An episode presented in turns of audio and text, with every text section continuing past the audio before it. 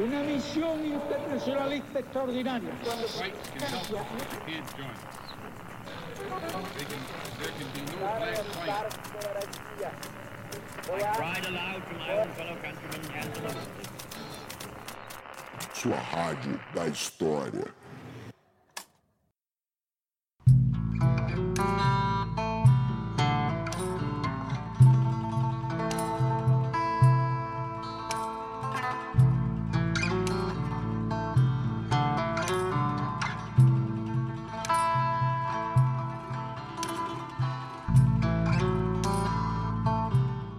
Bom dia, boa tarde, boa noite, tripulantes. Aqui quem fala é o Rafinha e eu sou o marinheiro que comanda esse motim. Bem-vindos a bordo, porque esse é o podcast História Pirata. Fala pirataria! Eu sou Daniel Gomes de Carvalho e eu também comando esse navio. E a desvantagem do podcast, né? O que o podcast tem como desvantagem é que é só o áudio. Quer dizer, às vezes isso é vantagem, né? Por exemplo, você não tá vendo o Rafinha agora com uma cara de mal-humorado, com a barba toda destrambelhada e tudo mais. Mas a outra desvantagem é que você não tá vendo esse professor bonitão que veio gravar com a gente hoje, que é o Henrique, tá? O Henrique, ele passou, peraí que eu tô com o currículo dele aqui, pela Universidade de Berkeley, passou pela Universidade de Harvard, passou pela Unicamp, passou pela Cornell University, mas né, fez doutorado na Universidade de Brasília, na UNB, onde hoje ele é professor de História Antiga, mas todo esse glamour, né, Henrique, de Harvard, de, da Cornell, não pode fazer a gente esquecer que você veio do mesmo lugar que o Leonardo, né? Você veio de Goiânia, né? Você se formou e fez o mestrado lá na Universidade Federal de Goiânia. Então, nosso convidado hoje é o Henrique Mondanês de Santana, professor de História Antiga e especialista no período, né? Que a gente convencionou chamar desde o Droysen de período helenístico. Dá um oi pra galera aí, Henrique. Boa tarde, obrigado. Boa tarde, boa noite, não sei, né? Obrigado, Daniel, pela apresentação muito bem humorada. É, obrigado também, Rafinha, por, pelo convite. Boa tarde a todos. É, vamos lá, então. Bora lá então? Ô Dani, e pra gente começar a nossa conversa habitual desse nosso programa, eu quero saber o que, que você tá lendo essa semana. Poxa, essa semana eu vou gravar alguns vídeos no Se Liga Nessa História, né? Se Liga Nessa História sai mais ou menos um. É um canal no YouTube, para quem não conhece, sai mais ou menos um vídeo meu por mês. O pessoal acha que eu gravo todo mês, né? Mas na verdade eu vou lá duas, três vezes por ano e gravo uma bateria de vídeos, uma porrada de vídeos. E amanhã eu vou gravar alguns é, e por isso mesmo eu tô com um livro aqui chamado Deus, né? Deus e a Filosofia, do Francisco Catão. É uma coleção muito legal de filosofia, dirigida pela Marilena Chauí e pelo Juvenal, Juvenal Savia Filho, né? Uma coleção com livros pequenos, curtos, muito legal para você preparar aula, preparar vídeos. Você, Henrique, o que, que você tá lendo? Que, que você recomenda pra gente? Pois, eu, as minhas leituras não são assim tão, tão animadas quanto as tuas, eu acho. É, eu leio autores já que morreram há muito tempo, né? Então, normalmente, eu, uh, recentemente eu, eu estava lendo Plutarco, as obras morais de Plutarco, um autor grego que escreveu durante o Império Romano. E, bom, alguns uh, livros mais uh, gerais para as aulas do semestre seguinte, né? Sobre gregos antigos e sobre romanos. Então, andei, ando lendo a Mary Beard, encerrei recentemente o SPQR dela, né? Um livro sobre Roma Antiga e comecei novamente uma leitura do The Greeks, né, os gregos, do Ian Morris e do Barry Powell. São dois livros mais genéricos, ah, ainda que muito interessantes, sobre gregos eh, e romanos. E para além deles, eu, eu realmente semana passada estava mais ocupado com Plutarco, que é esse autor uh, do século II, uh, depois de Cristo, ou da Era Comum, né? Então um pouco mais antigo do que nós.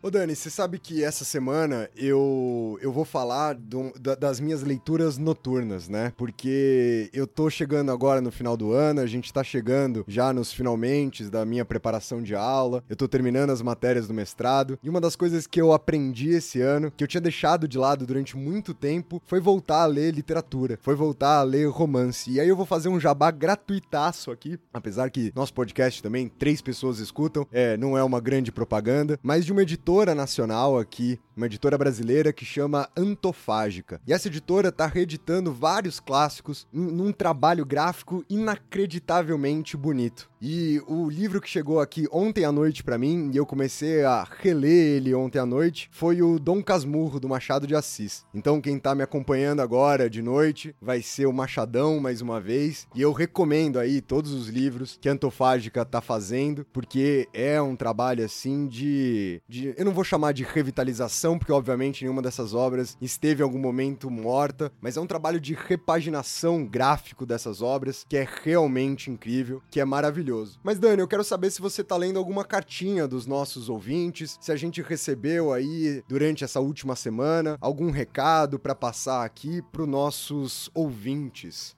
Recebi. Hoje a carta de hoje foi diferente. Né? A carta de hoje não é para você, não é para mim. A carta de hoje é pro Henrique, tá? A carta é da Isabela e ela tá perguntando aqui sobre um paradoxo. Ela perguntou assim: Olá, Rafael. Olá, Daniel. Olá, Henrique. Eu fiquei sabendo pelo Instagram que hoje era o programa do Alexandre o Grande. E por isso eu não pude deixar de notar um paradoxo. Por que, que o Alexandre se chama o Grande, sendo que ele tem 1,52m, e o Rafinha se chama Rafinha, sendo que ele tem 1,80m? Pois é, Isabela, isso é um paradoxo bastante difícil aí de ser resolvido. Como é que vocês resolvem essa treta?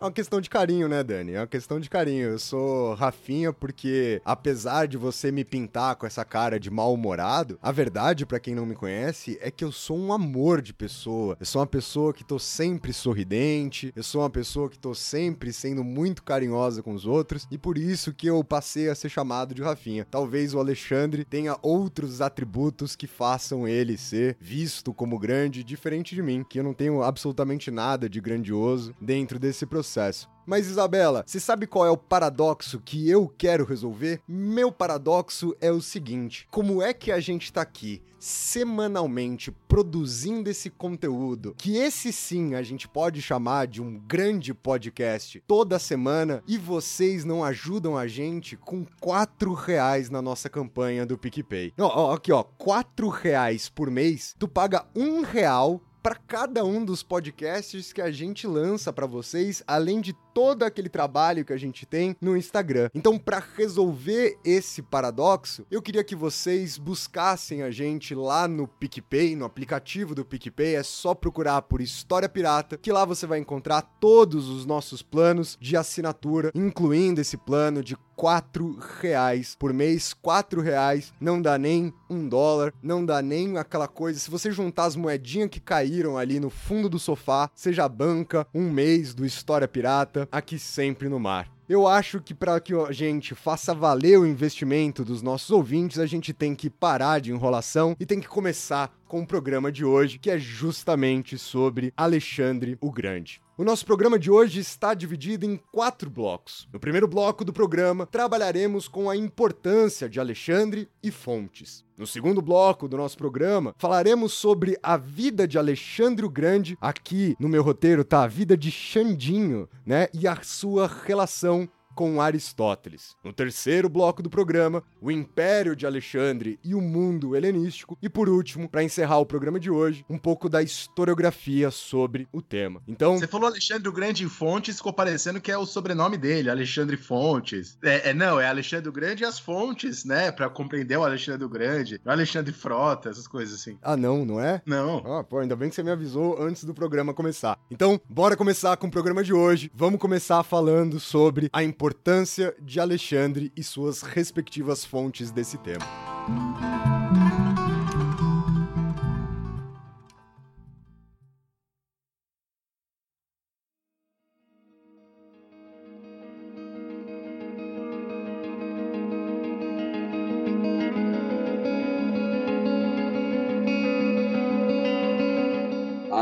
Primeiro lugar, eu, eu queria retomar o que disse a, a Isabela e, e, completar. Por que não Rafinha o Grande? Né?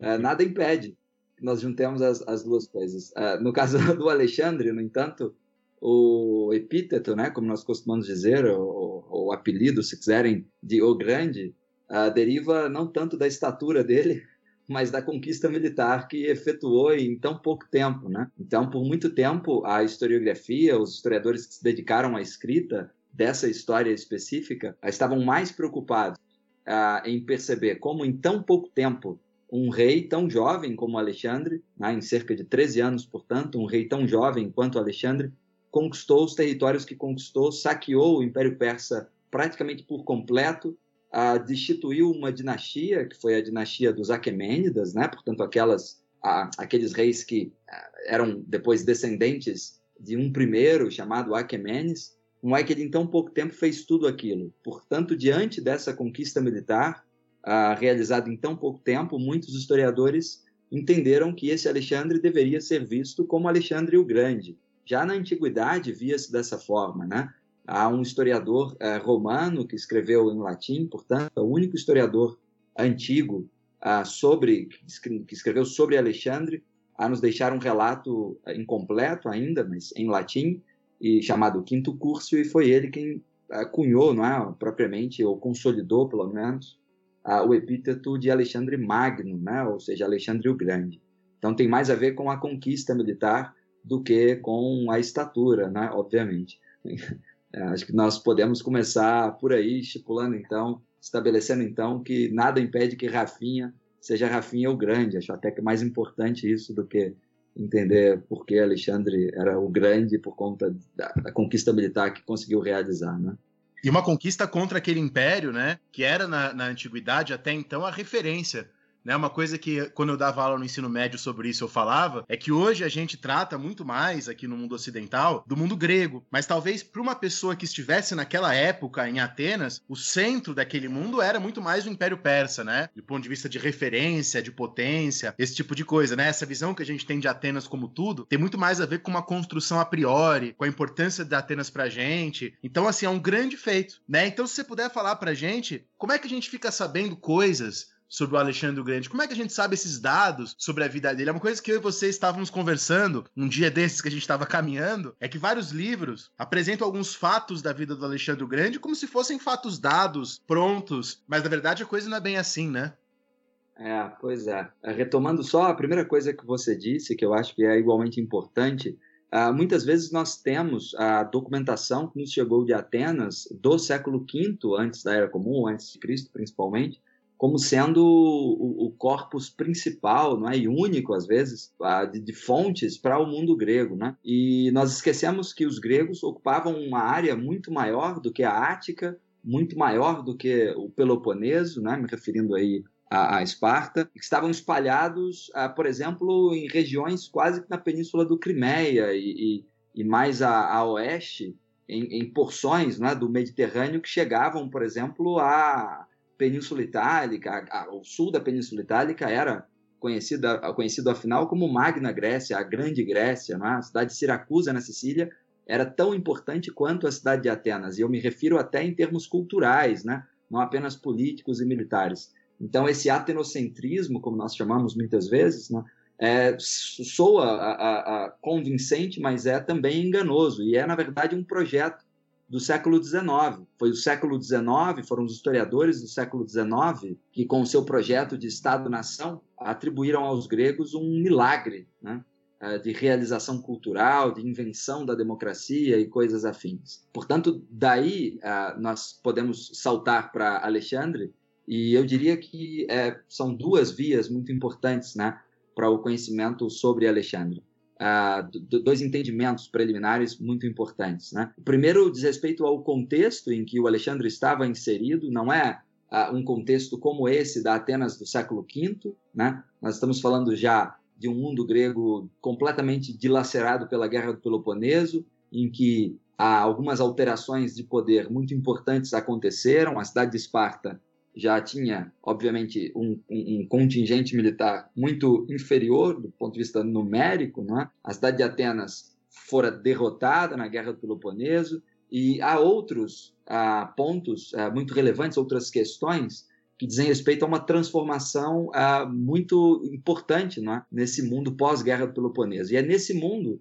que a Macedônia, um reino ah, limítrofe, né? assim, um reino semi-bárbaro ou semi-helenizado, ninguém consegue definir isso muito bem, né? Definir a identidade dos macedônios é uma questão espinhosa, até mesmo uh, hoje por outras razões, nós sabemos bem. Então, esse reino limítrofe, né, uh, do território grego, começa a colocar os tentáculos, até eu diria assim, né, a, a ambicionar uma dominação do território grego, ou seja, do mundo das cidades gregas ou das polis, né? como nós costumamos dizer. Então, isso acontece mais efetivamente sob o pai de Alexandre, Filipe II, é, e, e, por algumas décadas isso é de fato consolidado por meio de casamentos, guerras, até que na Batalha de Queroneia, da qual Alexandre fez parte, não é? Da qual ele participou como comandante uh, parcial, eu diria, das forças macedônicas, até que nessa guerra a dominação macedônica se efetivou. Então, na verdade, o poderio de, de Alexandre, o poder que ele herda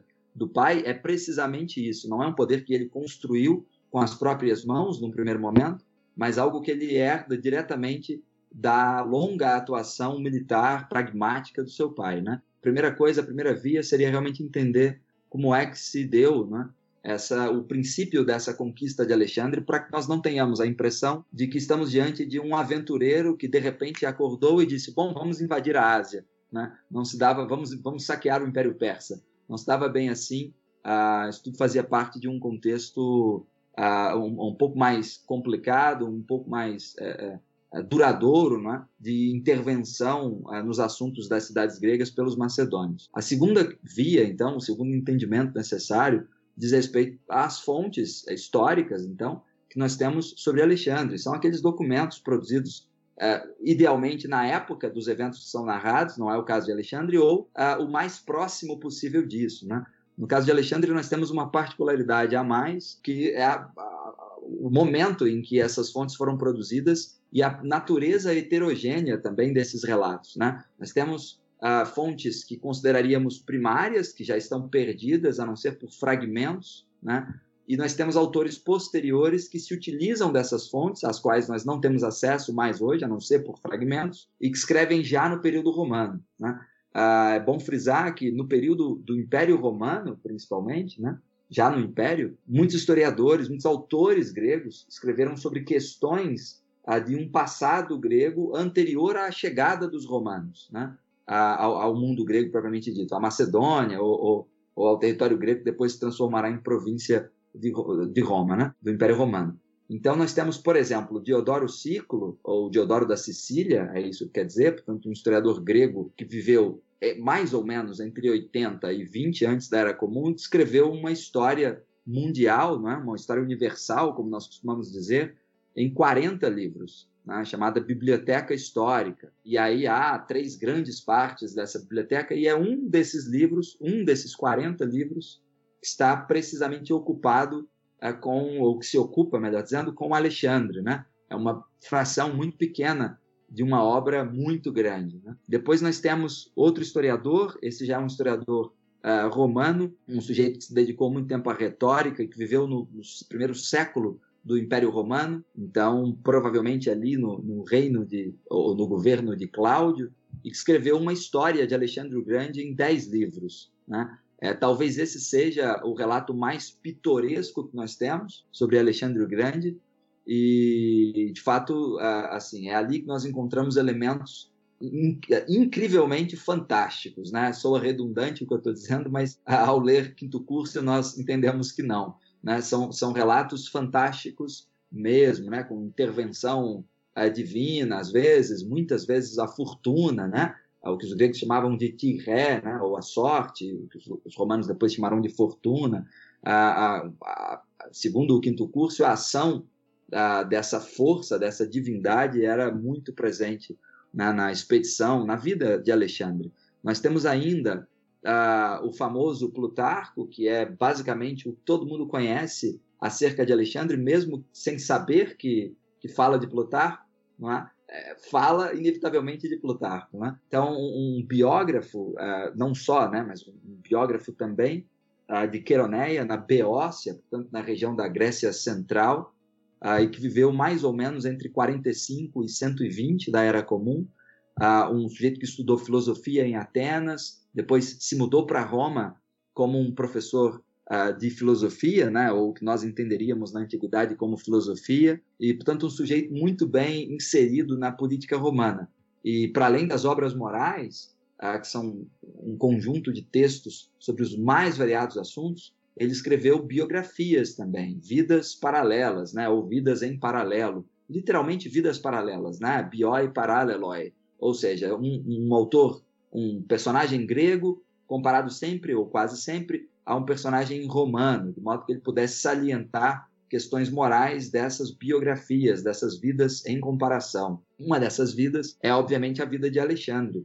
E ali nós temos anedotas que são muito características das biografias. Né? A vida de Alexandre, por sua vez, em Plutarco, encontra o paralelo na vida de Júlio César. Então, esse seria um outro autor muito importante. E para finalizar essa primeira parte, nós temos ainda um autor ah, conhecido como Arriano, que é o Lúcio Flávio Arriano, um grego, portanto, nascido mais ou menos em 86 da Era Comum, de Nicomédia, né, na Bitínia, e que escreveu, ah, entre outras obras de filosofia, né, uma história dedicada à expedição de, militar de Alexandre, conhecida, portanto, como Anábase, talvez de título inspirado na Anábase de Xenofonte, antes dele, né? outro autor grego que escreveu sobre outras coisas, mas sobre uma Anábase também, um termo grego que significa literalmente marcha para o interior. Foi exatamente isso que o Alexandre fez também, não é? como os mercenários que o Xenofonte pre eh, pretendia na época uh, narrar, explicar, enfim. E para além disso escreveu, uh, para além dessa Anabas de Alexandre, dessa história de Alexandre em sete livros, escreveu também um oitavo, né, conhecido como Índica, e que trata, portanto, das aventuras, digamos assim, de Alexandre em territórios mais distantes, né? As fontes de Alexandre não se encerram aí, eu não vou me alongar muito mais, claro, mas nós poderíamos passar horas falando sobre isso, porque Alexandre ah, tornou-se uma figura mítica, tornou-se, para além de um personagem histórico, tornou-se uma figura mítica, lendária, já na antiguidade, de modo que ah, autores posteriores, mesmo no mundo bizantino, nós temos na Idade Média o famoso romance de Alexandre, né? ou os romances de Alexandre. Foram narrativas fantásticas sobre os feitos do rei Alexandre, e com diversas versões em várias línguas, né? O romance grego de Alexandre é um bom exemplo, mas há outros também. Então, há um conjunto muito grande de fontes históricas sobre Alexandre e de diversas épocas. Isso tudo, a natureza complexa né, e bastante heterogênea dessas fontes históricas de épocas distintas, começando na Antiguidade e mais é, contundentemente no Império Romano, né, vejam só, ah, todo esse conjunto, então, faz com que os fatos Uh, sobre a vida de Alexandre muitas vezes se tornem fatos contestáveis. Né? Uh, nós temos alguma segurança com alguns eventos, temos menos segurança com outros eventos, e ao fim e ao cabo nós temos também uma construção narrativa dessas fontes que, de modo geral, não totalmente, mas de modo geral, tendiam a apresentar uma imagem muito favorável de Alexandre. Né? Então, acho que essa a, a leitura inicial é muito importante porque afinal de contas o trabalho do historiador se faz por meio de fontes, não é? Então, fontes históricas, não, não fontes que o Rafinha citou no início, por brincadeira, mas por, por meio de fontes históricas. Então, é claro que, diante disso, é muito importante saber o que nós sabemos e como nós sabemos, para a partir daí entender como é que a, a, os textos é, de história são, são produzidos a respeito é, do passado a que aludem, né? Porque até quando a gente fala desse período, né, a gente lembra imediatamente do Ramsés II, né, que é um faraó que na verdade parece que ele empatou né, ou perdeu a batalha, mas ele mandou registrar que na verdade ele venceu e venceu sozinho, e a luz que bateu na, na, em Ramsés, né? Então, justamente o trabalho do historiador vem desvendar essas fontes, né? E mostrar que essas fontes já na antiguidade foram feitas, a maioria delas, né, depois da época do Alexandre, e elas dizem respeito a coisas feitas depois da época do Alexandre, né? Porque embora a gente costume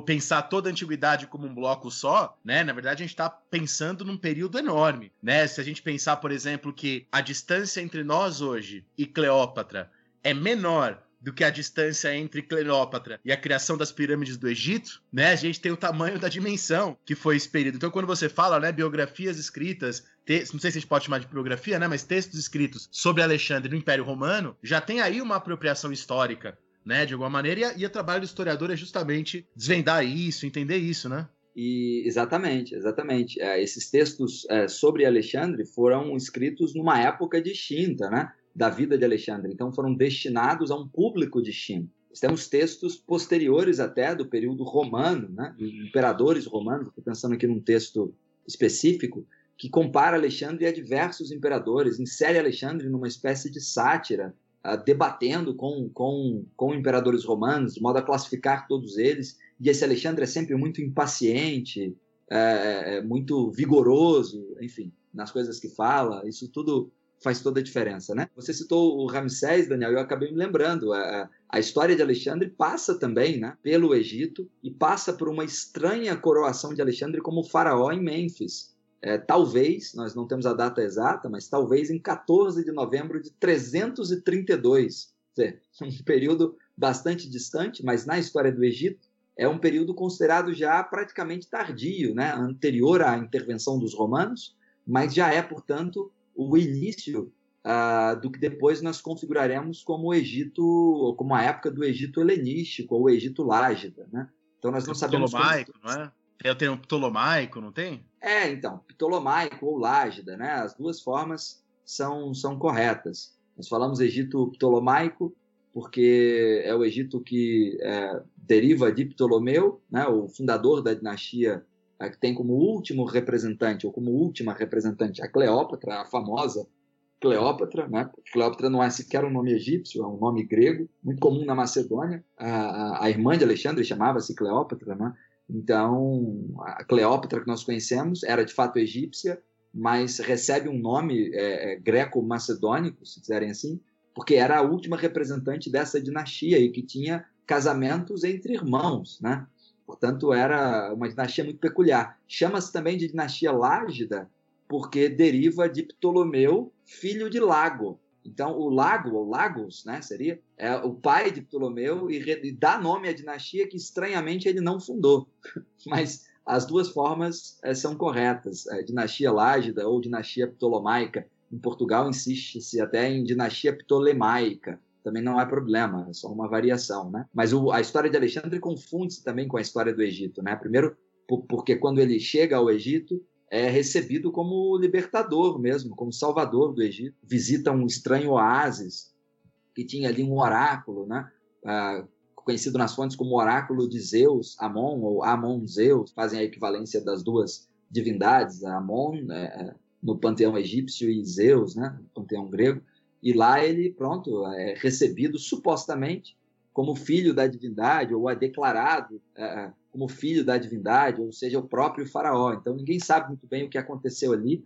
As próprias fontes antigas uh, narram uma situação um tanto quanto estranha, né? Nós não sabemos muito bem se ele foi aclamado ou não. O próprio Plutarco diz que, na verdade, o sacerdote, querendo agradar Alexandre, decidiu falar em grego e aí trocou um caso pelo outro, ao invés de dizer algo como ó meu filho, em gesto de carinho, né, atenção, uh, disse ó meu filho como o filho da divindade, né, como se o sacerdote, então, falasse, claro, pela própria divindade nesse tom. Né? Uh, então, a história de Alexandre no Egito é muito particular, claro. Né? Eu só eu queria retomar isso porque lembrei, uh, quando você citou o Ramsés, claro que é de uma época muito distinta, mas ainda assim uh, a história do Egito guarda relação muito direta com a história de Alexandre também. Né?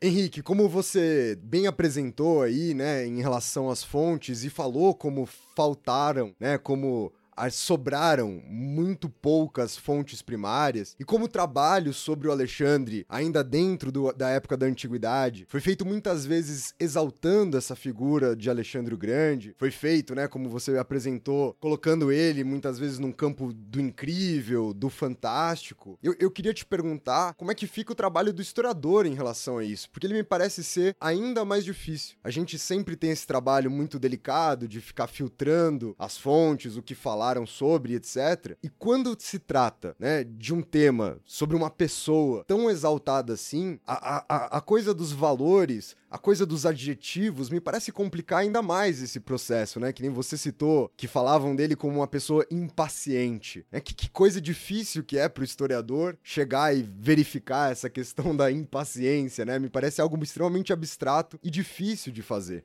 É, perfeito. Excelente pergunta, Rafinha. Quando nós nos deparamos com esse tipo de situação nas fontes, a, a única metodologia que parece é, é, prudente ou dar conta, né, dar conta dessa situação toda, é de fato aquela que prima pela análise minuciosa dos relatos em todas as suas contradições e em todas as fontes das quais eles podem ter se apropriado. Né?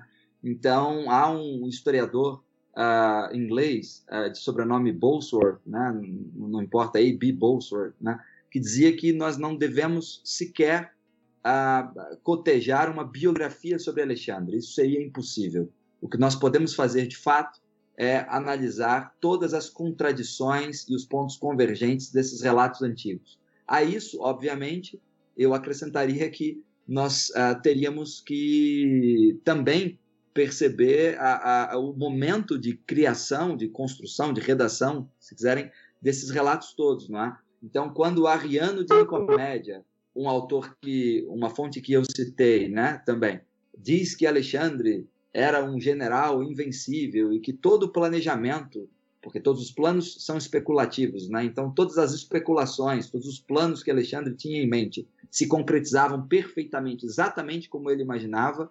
Ele faz isso. O que ele quer dizer, obviamente, é bom para o imperador romano. Olha, observe só como é que Alexandre fez, como ele planejou com essa segurança, como os planos ocorreram exatamente como ele planejava, e é exatamente isso que você precisa fazer. Né? Então, há uma preocupação em moldar, eu diria, uh, os eventos né, sobre a vida de Alexandre, nessas narrativas antigas, de modo que eles possam cumprir uma função também. Né? Então, quando nós escrevemos uma biografia sobre Alexandre, nós acabamos muitas vezes criando uma espécie de Frankenstein né, uh, histórico, ou seja, juntando relatos que parecem muitas vezes contraditórios, e são de fato muitas vezes contraditórios, de modo a satisfazer o desejo por uma narrativa concisa, coerente, que conte a vida de um general que se transforma, obviamente, na vida de um herói. Né? Ah, então, eu, eu hoje né, já pensei diferente. Hoje não, não, não creio assim ser muito prudente a escrita de uma biografia de Alexandre, a menos que se considere, obviamente, nessa biografia, todas as contradições, todas as minúcias ah, dos relatos e todos os direcionamentos que esses relatos possuem, né? É, políticos, por exemplo, como no caso desse que eu citei do Arriano, ou até retóricos, né? Muitas vezes o que eles querem com a narrativa é apresentar um Alexandre que estava predestinado ao império do mundo. Se foi isso, então nós temos que considerar a narrativa a partir dessa premissa e tudo na narrativa tenderá a atender esse desejo do autor, né? Veria uma espécie de uh, elemento de missão teleológica, né? Eu acho que considerando tudo isso, né, não é não é problema agora. De fato, é um trabalho um tanto quanto complicado, né? Um trabalho uh, de, de, de, retalhos assim, de perceber como é que esses retalhos podem ser conectados ou não, né? Então, é, é um trabalho sobretudo de crítica uh, dos documentos uh, históricos, né? Por isso que é muito interessante é, identificar nas biografias, principalmente nas biografias de língua inglesa, um retrato bastante favorável de Alexandre. O Alexandre ali é quase um rei filósofo, né? Há, há um historiador bastante conhecido de forma indireta, que, se não me engano, foi consultor uh, do filme, né? Alexandre, do Oliver Stone, inglês, é professor em Oxford, que é o Robin Lane Fox, né, que tem uma imagem completamente uh, favorável, para dizer o mínimo, de Alexandre, em que o Alexandre soa realmente esse mesmo Alexandre das fontes. É como se o Robin Lane Fox não tivesse exercido uma crítica que não fosse apenas para dar uma, uma espécie de continuidade desse relato extremamente favorável de um rei filósofo no primeiro momento, que ao longo da expedição asiática se vê corrompido por toda a suntuosidade do Oriente. Um tema, nós sabemos, é comum, né? é, é um topos mesmo, um lugar comum em, em, tudo, em quase tudo que se fala, ou se falava, melhor dizendo, sobre o Oriente, seja lá o que esse Oriente signifique, né? Porque para os gregos, bom, para além da Europa havia, havia África e havia Ásia, e, e a ideia de Ásia era algo muito flexível, muito maleável e, e ao mesmo tempo muito incerto. Né? Então havia essa ideia de que, pronto, a, toda a riqueza do Oriente, ou a da Ásia, enfim, referindo-se provavelmente, num primeiro momento, ao reino da Lídia e depois ao próprio Império Persa, né? por isso que nós temos todas as, a, as visões clássicas sobre o Império Persa como sendo um lugar de um rei eh, governado por um rei despótico, extremamente rico, e, e, uma multidão de seguidores escravizados pela vontade desse déspota e tal. Por isso que nós temos essa imagem, né? Ah, mas esse Oriente que, que é extremamente suntuoso e rico, capaz de corromper os homens, teria sido, nas fontes antigas, em muitas biografias modernas, né, o grande responsável pela transformação da figura de Alexandre. Seria uma espécie de tragédia do triunfo né, de, de Alexandre, uma expressão que um historiador inglês cunhou e que ficou depois muito famosa. Né?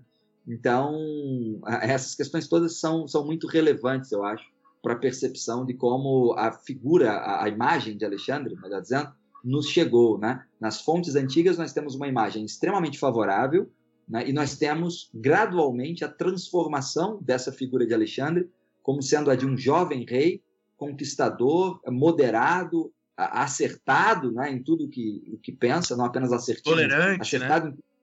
tolerante, exatamente, e que aos poucos é corrompido pela suntuosidade do Oriente e começa a demonstrar comportamentos excessivos, né? Talvez por conta de sua personalidade uh, mais mais quente, né? Eu não saberia como traduzir isso muito bem, mas é Plutarco que, que, que, usa termos assim nessa direção, mas sem dúvida porque o Oriente o corrompeu, né? Uh, e essa dupla apresentação de Alexandre é também o que nós encontramos uh, em biografias, uh, principalmente em língua inglesa, né? modernas. de modo geral, nós temos, claro, uma apresentação muito favorável de Alexandre, com essas particularidades todas, mas uma apresentação muito favorável de Alexandre. Por isso é tão importante, para além da, da vontade de uh, uh, redigir um, uma biografia, não é? Considerar, é tão importante considerar as contradições, todas as minúcias, os contextos de produção, de, de toda a documentação antiga que nós temos sobre Alexandre e que por si só já não é uma documentação do tempo de Alexandre, é uma documentação que já está inserida num contexto completamente diferente do, do contexto da dominação uh, macedônica ou da conquista do Império Persa pelos macedônios, que é, por sua vez, o contexto do Império Romano. Então, realmente bom, nós estamos... Bom. E, perfeito, Henrique. E é, e é impressionante, né? É, isso vale para várias áreas da história, como essa bibliografia de língua inglesa às vezes reproduz essa história acrítica e pior, né? A gente estava conversando sobre isso essa semana, como isso é traduzido para o Brasil e vende e continua se propagando. É, é, uma coisa impressionante mesmo, como às vezes não entra a crítica né, nessas biografias de língua inglesa, e bom, e vendem bastante, né? Talvez esteja até aí a explicação. É, e com isso, obviamente, eu não quero uh, uh, dizer que uh, com isso eu desaprovo a historiografia inglesa, não é, não é isso, né? Eu sou um grande admirador, inclusive, desses autores todos. A, a, própria historiografia, a própria escrita da história inglesa, em língua inglesa, eu quero dizer, norte-americana ou britânica, ou enfim, é responsável pela crítica mais contundente que se faz a leitura de Alexandre nos moldes que eu critiquei há pouco, né? Então há um debate muito grande, né? Na, na escrita da história uh, inglesa né? nessa direção. O que eu quero deixar claro é isso, né? É, é, é um cenário mais complexo do que aparenta, né? no primeiro momento. Então, muito bom, Henrique. Eu acho que deu para os nossos ouvintes terem um pouco de, da noção da dificuldade que é justamente trabalhar com essa questão. Então, nosso primeiro bloco fica por aqui e a gente parte para o segundo bloco do nosso programa sobre a vida de Alexandre e sua relação com Aristóteles.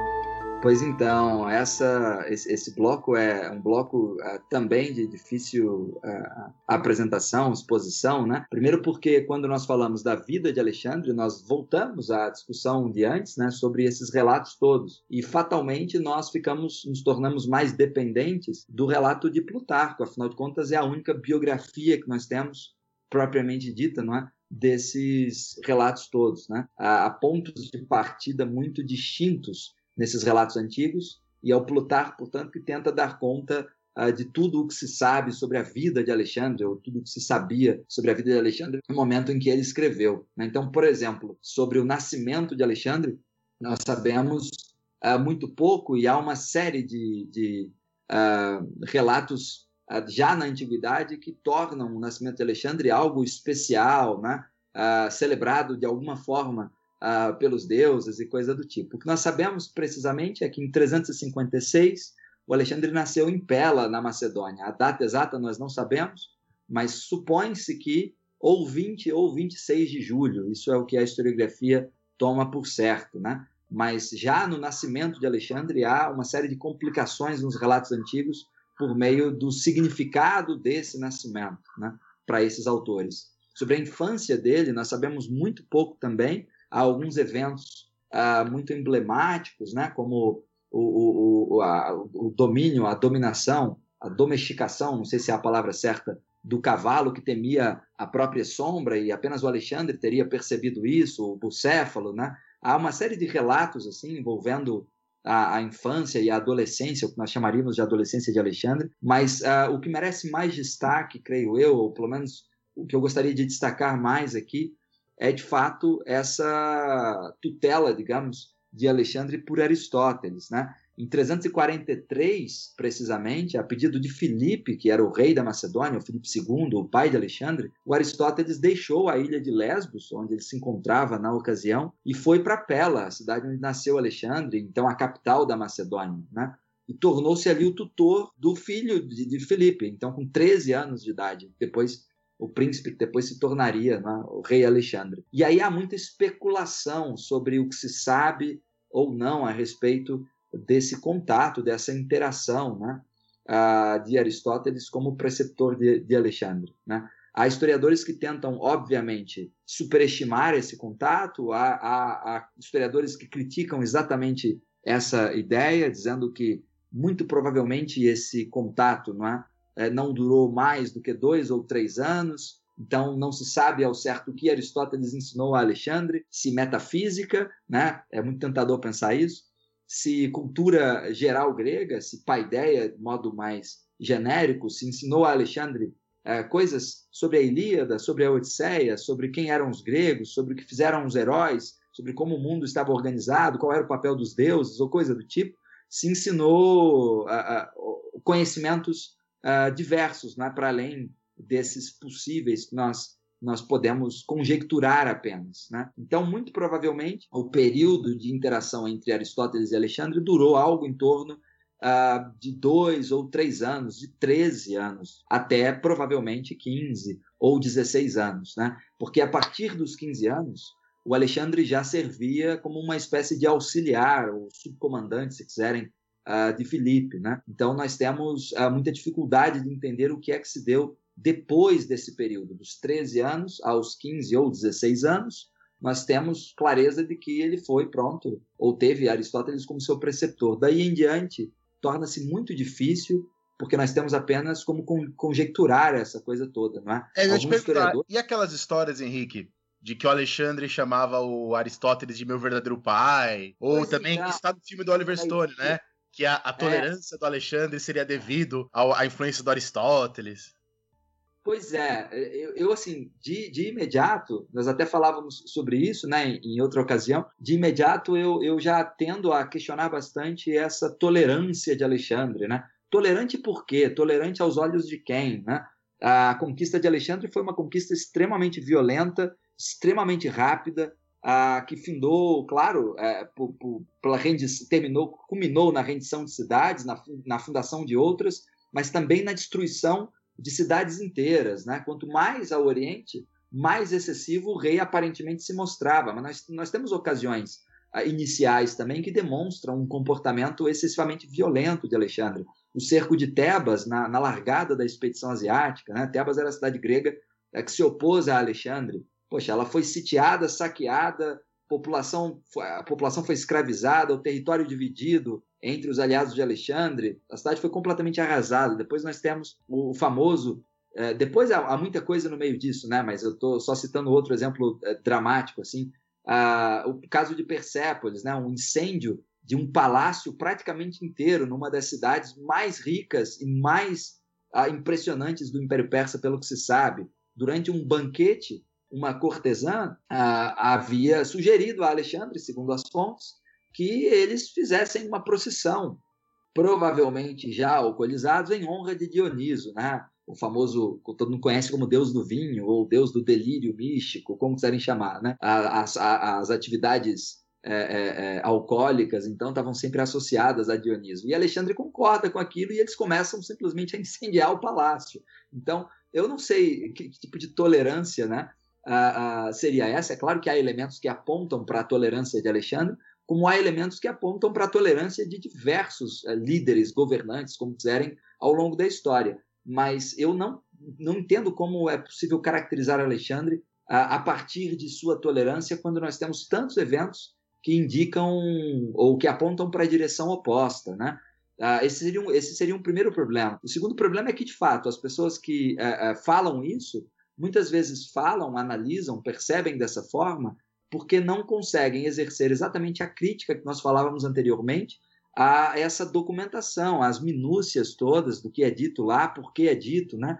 Então, muitas vezes, o Plutarco, que tende a apresentar um relato extremamente favorável de Alexandre, ah, insere informações como essa, né? como a proximidade de Alexandre com Aristóteles, com o fato de Alexandre ter consigo uma edição anotada da Ilíada e coisas do gênero. Né? Portanto, é muito difícil saber exatamente determinar a influência de Aristóteles sobre Alexandre. É, sem dúvida, uma questão importante, né? como questão que desdobra um, um método de investigação próprio para saber o que é que a gente pode fazer com as informações que nós temos a respeito dessa questão, pois sem dúvida, é, é, um campo de, pesquisa interessantíssimo. Mas uh, uma coisa é estabelecer isso e estabelecer, depois disso, um método é, para investigação do problema. Outra coisa é pular a etapa de elaboração de um método que deve ser muito sofisticado, não é? da, da análise das fontes, para então concluir que Aristóteles transformou Alexandre numa espécie de rei filósofo, né? Se não o ensinou metafísica, pelo menos o havia ensinado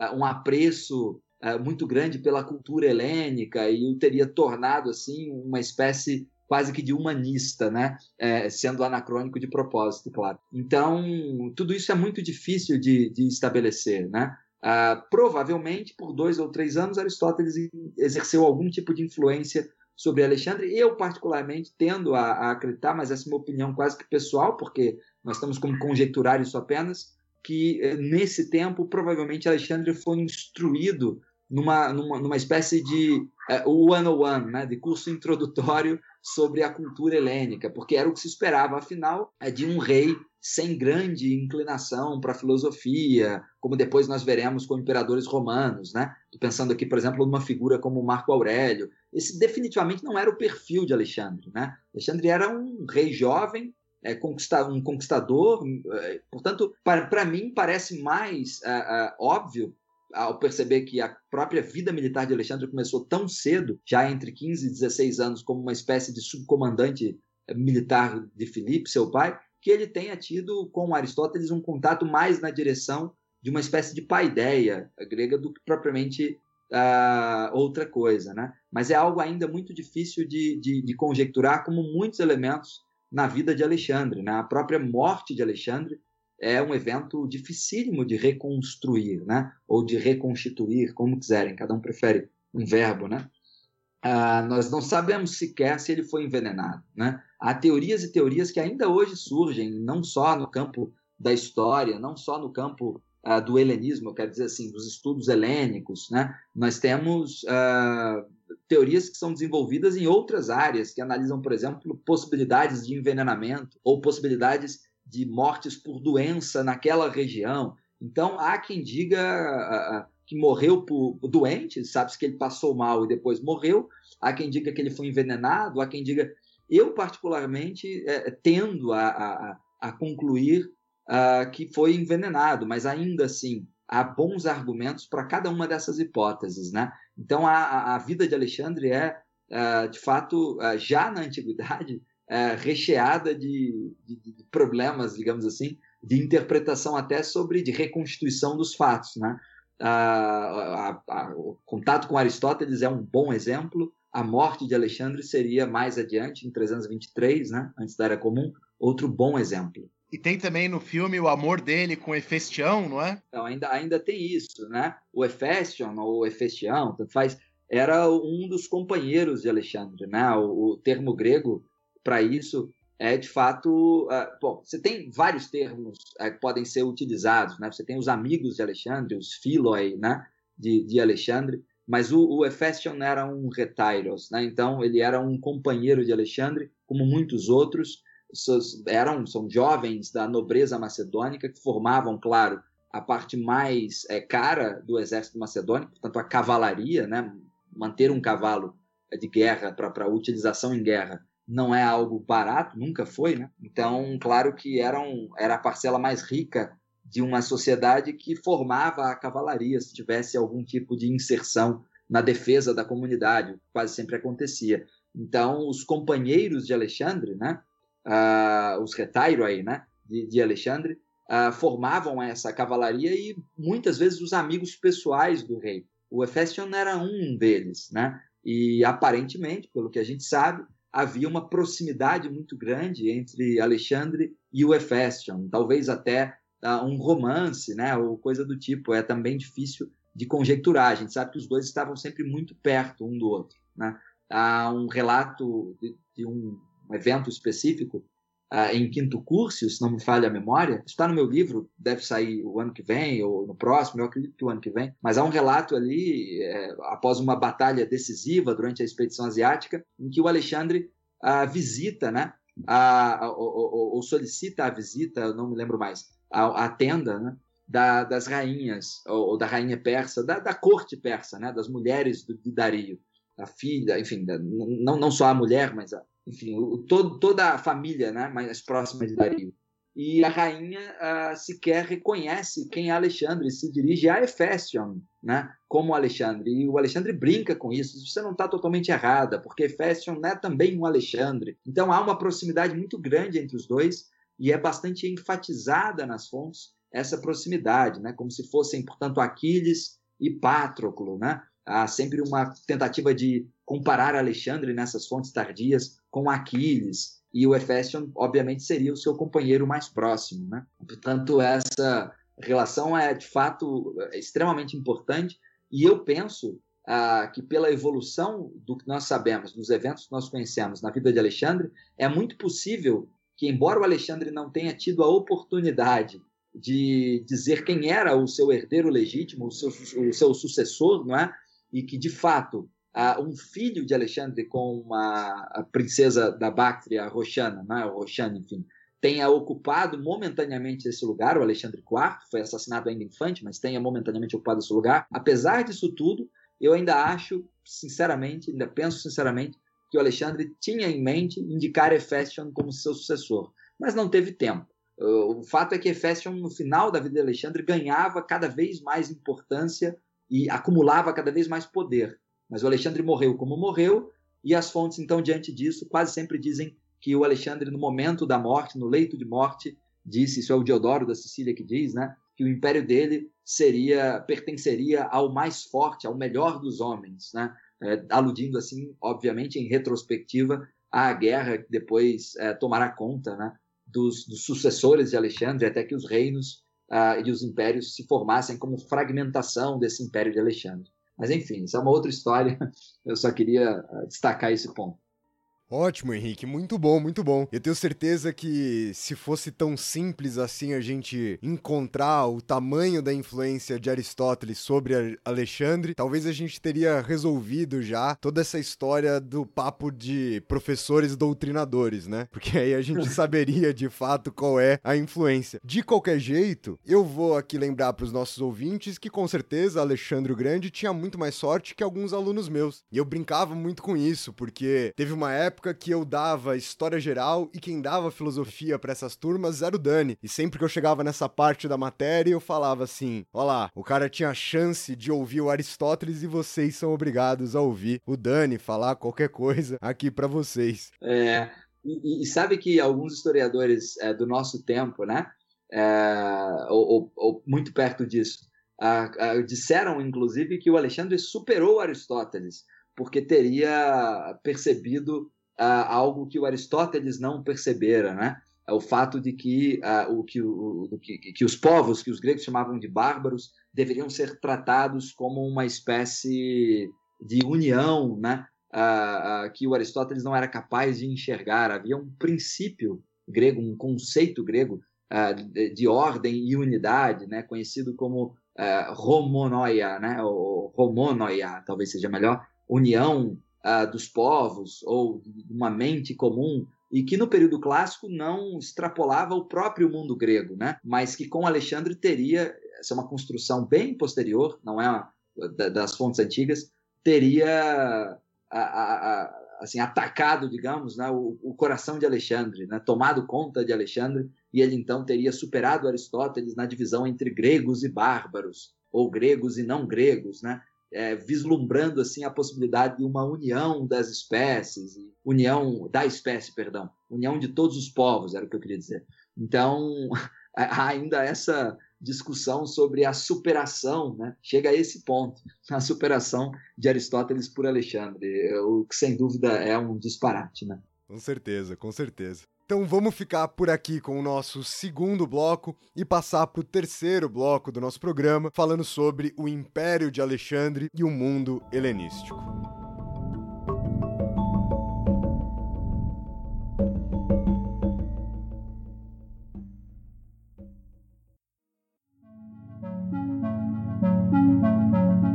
Sempre que nós falamos disso, o Daniel é, é, tem, tem uns comentários importantes, né, Daniel? Mas nós já conversamos muito sobre isso aqui em Brasília.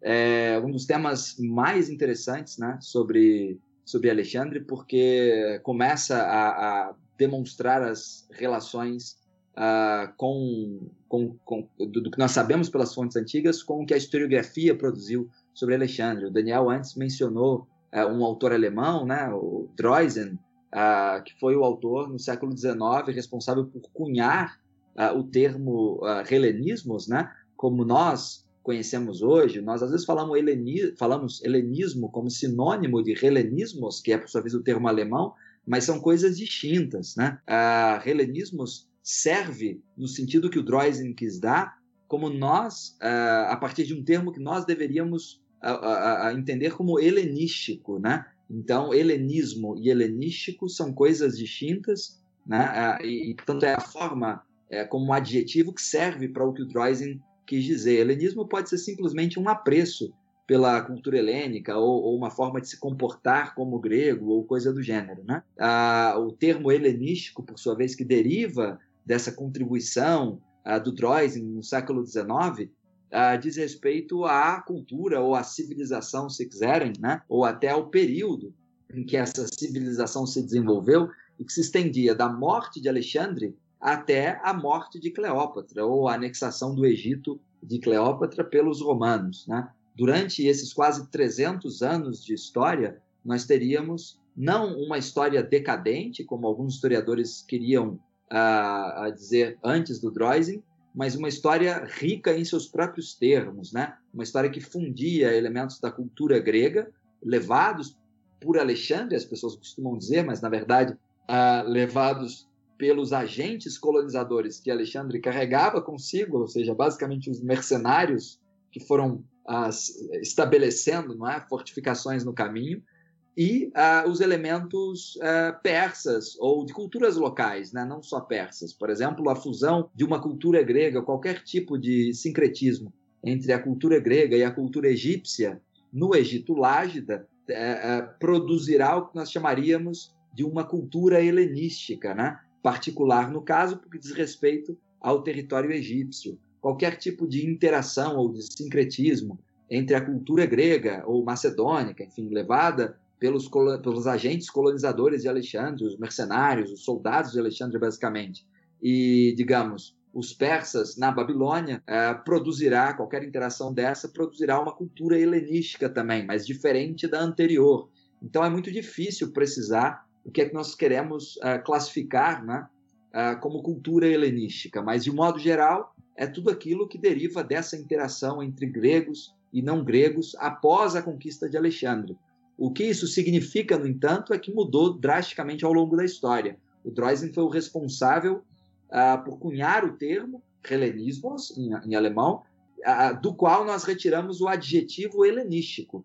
Então, há elementos que são helênicos, portanto gregos, como no período clássico, a Atenas do período clássico produzia uma cultura helênica. Né? Depois da morte de Alexandre, o que nós enxergamos no Egito ou em qualquer região uh, uh, por onde Alexandre passou será uma cultura, portanto, helenística, né? um termo um pouco diferente. Depois da morte, da morte de Alexandre, há um evento bastante traumático para as regiões né? e muito interessante de se estudar do ponto de vista da análise que o historiador pode fazer, que é o fato de que o Império de Alexandre uh, durou muito pouco tempo. Né? Nós podemos dizer até que morreu com ele. Há alguns acordos que foram tentados depois da morte de Alexandre, mas seções do exército implodiram, digamos assim, né? entraram em desacordo quase que definitivo, e em, pou, em poucos anos, em poucos anos mesmo, assim, uh, o, o, Império de Alexandre, que era na verdade o Império Persa saqueado por ele, é? foi fragmentado em reinos e impérios. Então nós temos o Império Seleucida, por exemplo, na porção mais mesopotâmica do Império de Alexandre, nós temos o Império Lágida ou Ptolomaico, como lembrou Daniel, no Egito. Nós temos uma série de, de reinos, nós temos o, o, a dinastia dos Antigônidas depois, né? na Macedônia, em regiões adjacentes. Nós temos uma série de, de reinos e impérios que vão se formando ao longo do século III, principalmente, com a fragmentação do Império de Alexandre, né? Isso é, tudo é, diz respeito. Que eu queria te perguntar, Henrique, sobre Sim. isso. É, porque exatamente é muito louco, né? A gente pensar que o Alexandre constrói esse império aí em uma década praticamente, e esse império dura muito pouco, né? Apesar de estar tá ressoando aí ao longo dos milênios. E você usou uma expressão que eu gostei, vou até usar ela. Em certa medida, o império do Alexandre é o império persa saqueado, né? Que eu já escutei falar se não me engano, foi inclusive na minha graduação, que em grande medida os métodos administrativos do Alexandre imitam, mimetizam os métodos administrativos do Império Persa, né? É, eu nem, eu nem, eu nem eh, diria que mimetizam, não. Ele absorve mesmo boa parte da estrutura. Ele não tem sequer tempo, ou talvez não tivesse nem interesse em planejar uma nova estrutura administrativa, percebe? Eu não, não, não, não costumo nem dizer construção do Império de Alexandre, porque o que é que se construiu ali, não é? Nós temos uma sequência de batalhas decisivas, nós temos uma sequência de cidades que são é, rendidas ou subjugadas, eventualmente saqueadas, e nós temos troca nos comandantes. Às vezes, alguns comandantes persas que passam para o lado dos macedônios são aproveitados, às vezes eles são trocados, né? quase sempre são comandantes macedônicos nas guarnições. Há algum treinamento, né? os famosos 30 mil soldados, 30, 30 mil, eu acho, soldados persas são treinados como infantaria macedônica, mas já numa fase mais avançada da expedição, talvez pela necessidade prática de aumentar o número uh, de soldados para continuar a expedição.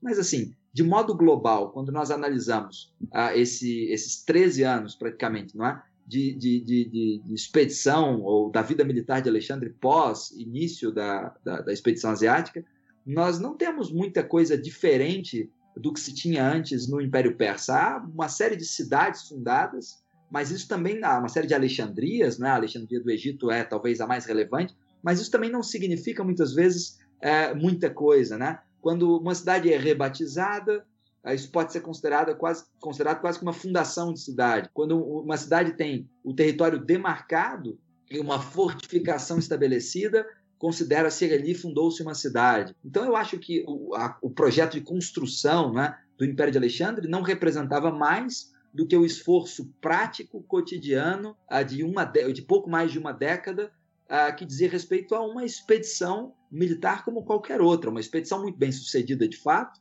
uma expedição que estendeu, né, ou que se estendeu, portanto, eh, perdão, por um território eh, eh, muito maior do que os gregos planejavam, os macedônios planejavam no início, provavelmente.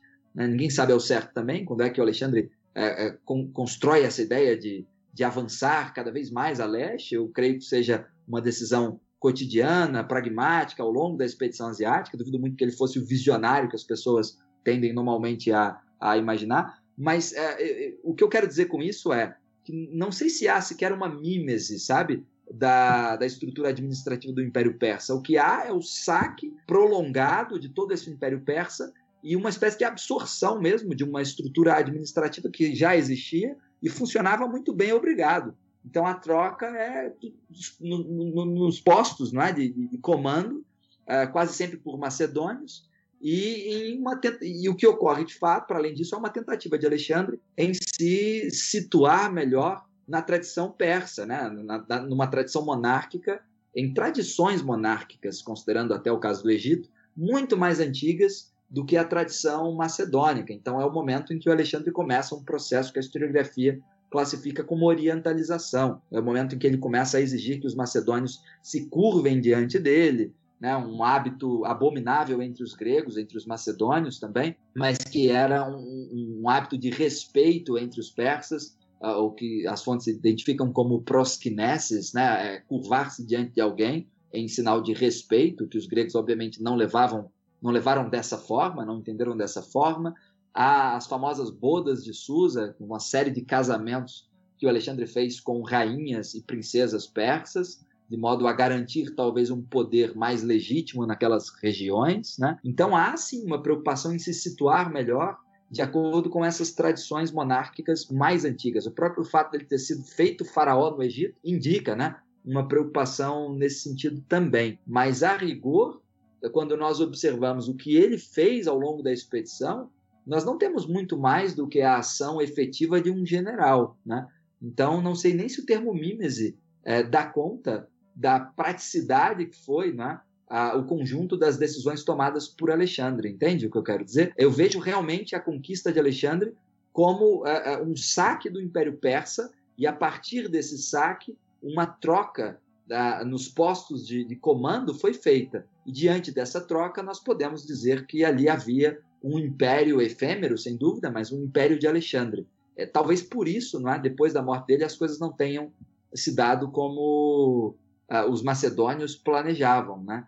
O Alexandre IV é morto ainda infante, o meio-irmão de Alexandre, que tinha a, a, a alguns problemas é, pessoais, né? não consegue é, levar nenhum tipo de, simbologia que, que, seja adiante. Os sucessores de Alexandre, chamados de diádocos, né, ou diádoco aí em grego, não conseguem se entender por muito tempo. E aí nós temos um mundo que aos poucos se constitui ah, pela fragmentação desse império. Na minha opinião, já nasceu condenado, né? quando nós consideramos a história dos saques é, sucessivos. E é exatamente esse mundo helenístico que aos poucos se constitui com culturas locais muito próprias que formam, ah, do ponto de vista do historiador, não é uma civilização mais ampla, que nós chamamos de civilização helenística, com todas as suas particularidades, é precisamente esse mundo que os romanos depois encontram quando começam a a, a, se engraçar, digamos assim, né, pelas uh, culturas uh, orientais, ou seja, para lá do mundo grego, né, a leste do mundo grego. É, é, exatamente isso que é talvez o mais interessante da história, né? Muito legal e mostra, é legal essas integrações até assim, para a gente no ensino médio até hoje, né, ainda se faz aquela divisão entre antiguidade oriental e ocidental, e isso tem uma raiz numa visão do mundo oriental como o mundo do despotismo e o mundo ocidental como o mundo da liberdade, que é obviamente uma construção do século XIX. E essa história que o Henrique está contando aqui, mostrando a integração desses povos, mostra que a coisa não é nada assim. Né? Que na verdade a coisa é bem diferente, ela é bem distante. Inclusive, Henrique, tem aquela história super legal dos enterros. Conta pra galera também. Ah, sim, é sobre a tolerância, né? a suposta tolerância de Alexandre. É porque numa região específica, na Báctria, se eu não estou enganado, havia uma religião persa que nós chamamos de zoroastrismo, e ali os corpos eram ah, deixados né, para os cães devorarem, alguma coisa. Mas tem muito tempo que nós conversamos sobre isso, eu posso estar errando alguns detalhes. Uma, uma vez eu participei de uma banca de, de TCC a respeito disso, né? E para os gregos, obviamente, os corpos eh, serem devorados né, ou ultrajados era um problema gravíssimo. E aí, nesse caso específico, o Alexandre atua uh, de forma a, a reprimir mesmo né, as práticas religiosas do lugar. Então, serviria como um exemplo também da, da intolerância de Alexandre. Eu acho que nós prestamos realmente um desserviço muito grande a nós mesmos, né? quando nós tendemos a demonizar uma figura como Alexandre ou mesmo a torná-lo herói. Né? Quem diz isso é a Mary Beard, a historiadora de Cambridge, uh, perdão, arqueóloga de Cambridge, classicista de Cambridge, pronto, sobre é, os romanos. Né? Ela conclui o SPQR, que eu disse lá no início, quando o Rafinha perguntou o que eu estava lendo, o livro dessa forma. Lá no epílogo do livro, ela diz exatamente isso: que nós prestamos, que nós temos muito a aprender com os romanos, mas não dos romanos. Né? E que nós prestamos um serviço muito grande quando ou demonizamos todos eles ou tornamos os romanos heróis que devem ser imitados ou coisa do tipo. Então, o mesmo vale, eu acho, para Alexandre. Nós prestamos um serviço muito grande quando o transformamos em um herói ou quando o demonizamos, né? é sempre muito importante entender como é que uma figura histórica é, carrega em si, né, traz em si uh, elementos de tolerância e intolerância, por exemplo, se formos seguir o, o exemplo que estávamos uh, trabalhando. Né? Então, a, a, minha preocupação, é claro, a minha lente né, de historiador, eu desloco, claro, eu, eu foco né, uh, nos relatos modernos que tendem, nos antigos e modernos, que tendem a, a apresentar Alexandre como um herói. Mas nós poderíamos fazer o contrário também, né? Eu não estou dizendo que é, não seja possível né, demonstrar a tolerância de Alexandre, mas há também eventos de muita intolerância. Da mesma forma que ele pode ser apresentado como um herói, pode ser apresentado como um demônio, né? É o que faz a, a, a fazem os textos persas é, posteriores, né? A, a identificação. No fundo, né, Henrique? O que a gente tem que deixar claro para o ouvinte é, como moral dessa discussão sobre a tolerância, é que a tolerância é um conceito do século XVII, né, que diz respeito a uma ideia de indivíduo, né, que está em emergência, da religião como algo que diz respeito à sua consciência, e talvez não seja um conceito que nesses termos, né, se aplique à antiguidade, né?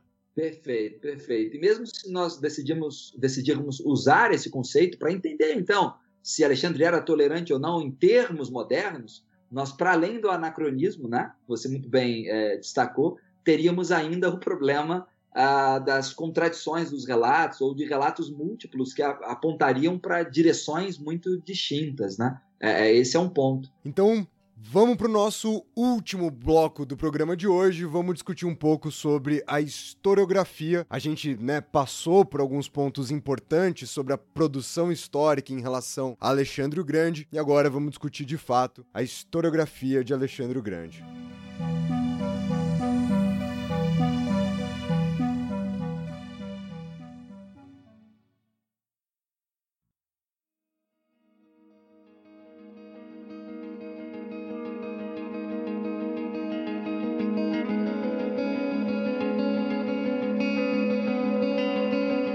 Chegamos a esse ponto, já temos uh, um problema inicial muito importante, que é definir quando começa essa historiografia, né? Se nós trabalhamos com autores antigos que escreveram uh, histórias sobre Alexandre, nós já podemos falar de historiografia sobre Alexandre, é claro, mas são autores que são tratados por nós como fontes uh, históricas de época, né? do que nós sabemos sobre Alexandre. Então, obviamente, depois que estabelecemos isso, chegamos à, à, à historiografia, como nós queremos entender, portanto, trabalhos modernos sobre Alexandre, de historiadores do nosso tempo ou do século XIX em diante, né? da história foi constituída como disciplina, uh, que escreveram sobre Alexandre, nós temos um divisor de águas, como o Daniel lembrou no começo, uh, que é a publicação do Droysen. Né? Então, um historiador alemão que tem é, obras uh, sobre teoria da história, mas também sobre Alexandre e o mundo helenístico. Depois são três volumes uh, juntados, né? E que uh, tem no primeiro volume um, um, uma obra dedicada a Alexandre o Grande, e é a partir dali que nós temos, de fato, uma apreciação um tanto quanto diferente não é? desse período que começa com Alexandre o que depois nós entenderemos como o período helenístico da morte de Alexandre até Cleópatra. Né? Depois do Droysen, há uma série de desdobramentos uh, importantes, né? e nós teríamos que, claro, discutir com muito mais calma. Mas um movimento muito interessante é um movimento que acontece na Inglaterra, já no século XX, uh, é encabeçado por um historiador uh, chamado William Tarn, né? William Tarn, que era Sir, diga-se de passagem, né? recebeu o título, tudo, a honraria, ele era um grande admirador de Alexandre. E ele tem, eh, eh, tentava realmente uh, encobrir tudo o que ele entendia ser um defeito de Alexandre, de modo que ele pudesse exaltar tanto a figura de Alexandre que o Alexandre parecesse quase o próprio William Tarn, né? É uma espécie de versão uh, melhorada, heróica do William Tarn, um gentleman né? da Macedônia, o que dificilmente é, é, casa né, com, com, com, a imagem que as fontes uh, nos deixam de Alexandre. Depois que o William Tarn, que foi muito influente em seu tempo, morre, se não me engano, ele morre em 57, posso estar equivocado, mas acho que na década de 50. Outros trabalhos começaram a surgir em direções diferentes. Né? Há um autor muito importante, de sobrenome Badian, também é, é, que escreveu também no, na, na, cena inglesa, né? e que começou a criticar exatamente essa postura muito favorável que a historiografia adotava sobre Alexandre e começou a criticar o trabalho do William Tarn. Dele, uma série de outros trabalhos uh, uh, surgiu, né? E aí nós começamos a ter uma imagem talvez um pouco mais equilibrada de Alexandre, né? Como os portugueses gostam de dizer, nem tanto ao mar, nem tanto à terra. Então algo uh, um pouco mais equilibrado né, nesses termos. E pronto, a, a, a, o que nós temos sobre Alexandre, né? Hoje Uh, tem um, uma dupla, uh, digamos assim, um duplo, uh, uma dupla apresentação mesmo, né? uma dupla organização. Há quem é, decida tratar Alexandre pela via das biografias, isso acontece até hoje, né? muito recentemente nós tivemos uma obra uh, traduzida para o português, não me lembro agora a editora, mas é uma biografia sobre Alexandre, uh, e nós temos uh, do outro lado trabalhos de história que são um pouco mais críticos, investigativos no sentido de que tratam as minúcias das fontes, não por uma abordagem biográfica, não é? mas por uma abordagem é, é, mais crítica mesmo, né? nós poderíamos dizer então mais historiográfica nesses termos. E, portanto, o Alexandre, mesmo hoje, não é? ele não, não se torna um, um objeto uh, uh, esgotado, digamos assim, um objeto de estudo que possa ser esgotado. Não é? Uh, eu mesmo, Daniel Sá, terminei é, recentemente, recentemente aspas, eu, eu, trabalhei esse livro por muito tempo, mas eu, eu cheguei a uma versão mais final dele, né, mais recentemente, é, que é, na verdade, um estudo monográfico sobre Alexandre, que provavelmente terá um segundo volume, e que trata exatamente da crítica que pode ser feita a essa construção favorável de Alexandre, tendo em conta tanto as fontes antigas, tanto o que dizem as fontes antigas, trabalhando as minúcias dos relatos, quanto ah, o que narram as, as biografias, perdão, inglesas sobre Alexandre. Né? Então, eu quero mostrar exatamente que nas biografias, uh, eu recortei algumas em particular, mas não, não vou tratar disso aqui agora. Uh, eu quis mostrar que nessas biografias inglesas há ainda muito do que as fontes eh, trazem sobre Alexandre numa perspectiva muito favorável ao rei. E muitas vezes, como o Daniel disse antes, a crítica até, né? de maneira crítica. Mas então, diante disso, o que quero dizer é que do século XIX para cá, né, mais precisamente, muito se escreveu sobre Alexandre e muito ainda se escreverá, né? porque é de fato um objeto praticamente inesgotável, é, dada a dimensão que tomou é, na constituição de todo o pensamento é, historiográfico que nós temos à, à disposição. Né? Muito legal. E o Henrique? Aproveita que a gente está no final, faz uma propaganda aí dos seus livros. Você tem um livro aí sobre história de Roma republicana, que eu sei. Comenta esse é. livro aí que vai sair para o pessoal achar quando ele sair. Outros textos seus que você quiser aí fazer uma propagação. Não, tudo bem. Eu vou destacar três é, apenas. É, eu tenho, é, em, em 2011, né, publicado um, um, estudo muito introdutório, como nós temos aqui é, é uma coleção conhecida como Primeiros Passos ou Princípios, né? Eu publiquei uma brevíssima introdução a Alexandre, que tem ah, alguma característica biográfica, mas trata mais do exército de Alexandre, pela Universidade de Coimbra, chamada Alexandre Magno, A Paixão da Guerra, uh, título dado pelo editor, claro, muito meu amigo também, mas é, é, sabe como é, o título não pertence aos autores, né? Mas aí nós temos esse, esse, esse título, né? O, o editor à época né? deu esse título. Uh, depois eu, eu tenho uma história da República Romana, como o Daniel lembrou, que é uma síntese, na verdade, uh, pensada para interessados de modo geral ou para alunos que estejam no início da graduação, às vezes pode atender também. Então, uma síntese sobre a República, então, não sobre a história de Roma de modo global, mas sobre o sistema político, não é? que caracterizou a, a história romana nesse período. Então, nós conhecemos como período republicano. E em, em 2015, pela Vozes, e terminei recentemente esse estudo monográfico sobre Alexandre, será pro, provavelmente o volume 1 um de uma série de dois volumes, e que talvez, né, ainda está por, por, por vir o resultado final, sairá pela imprensa ou pela editora da Universidade de Coimbra. Né? Conta com um parecer favorável, mas ainda está a, a, ser apreciado pelo é, conselho editorial, numa reunião, creio que de dezembro, janeiro, não sei ao certo. Mas é, provavelmente, né, no ano que vem, esse livro deve é, circular, não sei ainda por que editora, mas é possível né, que seja pela editora da Universidade de Coimbra. Vamos ver. Mas assim que É. sair, a gente faz um post bonitão lá no, no Instagram do História Pirata. Tá bom, eu vou batalhar para que ele saia em acesso aberto, mas é, não sei se eu consigo. Vamos ver como vai ser. Vocês sabem que um dia, Dani, que alguém perguntar pra mim se eu quero falar sobre publicar, sobre falar sobre as minhas obras, eu quero responder a mesma coisa que o Henrique. Vou falar apenas sobre três, né? E Quem sabe um dia a gente chega lá, talvez na hora que eu virar o Rafinha o Grande.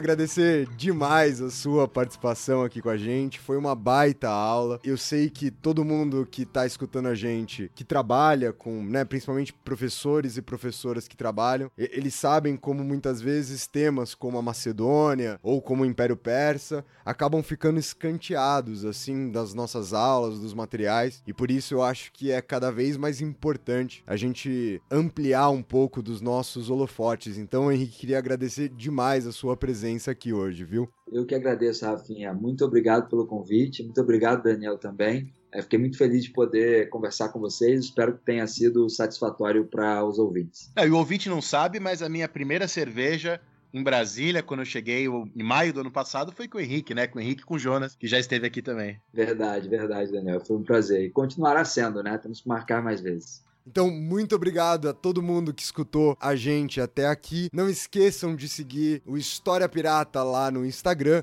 É só procurar por arroba História Pirata. Ficamos por aqui por hoje. Tamo junto e até a próxima. Falou pra vocês! Falou, pirataria!